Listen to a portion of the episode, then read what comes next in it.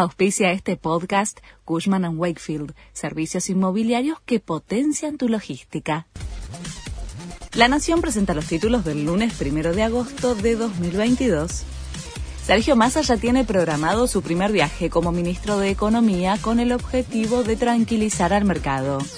Estará la tercera semana de agosto en Estados Unidos, Francia y Qatar para explicar sus planes al FMI, al Club de París y a fondos soberanos en Qatar. Massa ratificó que el martes renunciará a su banca de diputado y que el miércoles anunciará medidas económicas.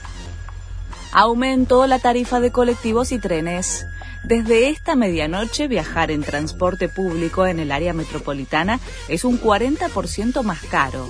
El boleto mínimo de colectivo pasó a 25 pesos con 20 centavos y la tarifa de trenes vale entre 9 pesos con 50 y 17 pesos con 25 según la línea. La tarjeta sube aumentó a 126 pesos. Comienza hoy una etapa clave en el juicio por la obra pública contra Cristina Kirchner.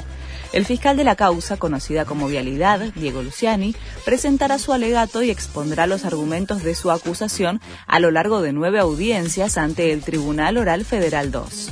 La vicepresidenta está acusada de asociación ilícita y fraude al Estado. Nuevo escándalo en la corona con el príncipe Carlos. Un medio británico confirmó que en 2013 el heredero del trono aprobó la donación de un millón de libras esterlinas para su fondo de caridad de la familia de Bin Laden. Se trata del líder terrorista fundador de Al Qaeda, asesinado en un bombardeo estadounidense en Pakistán dos años antes.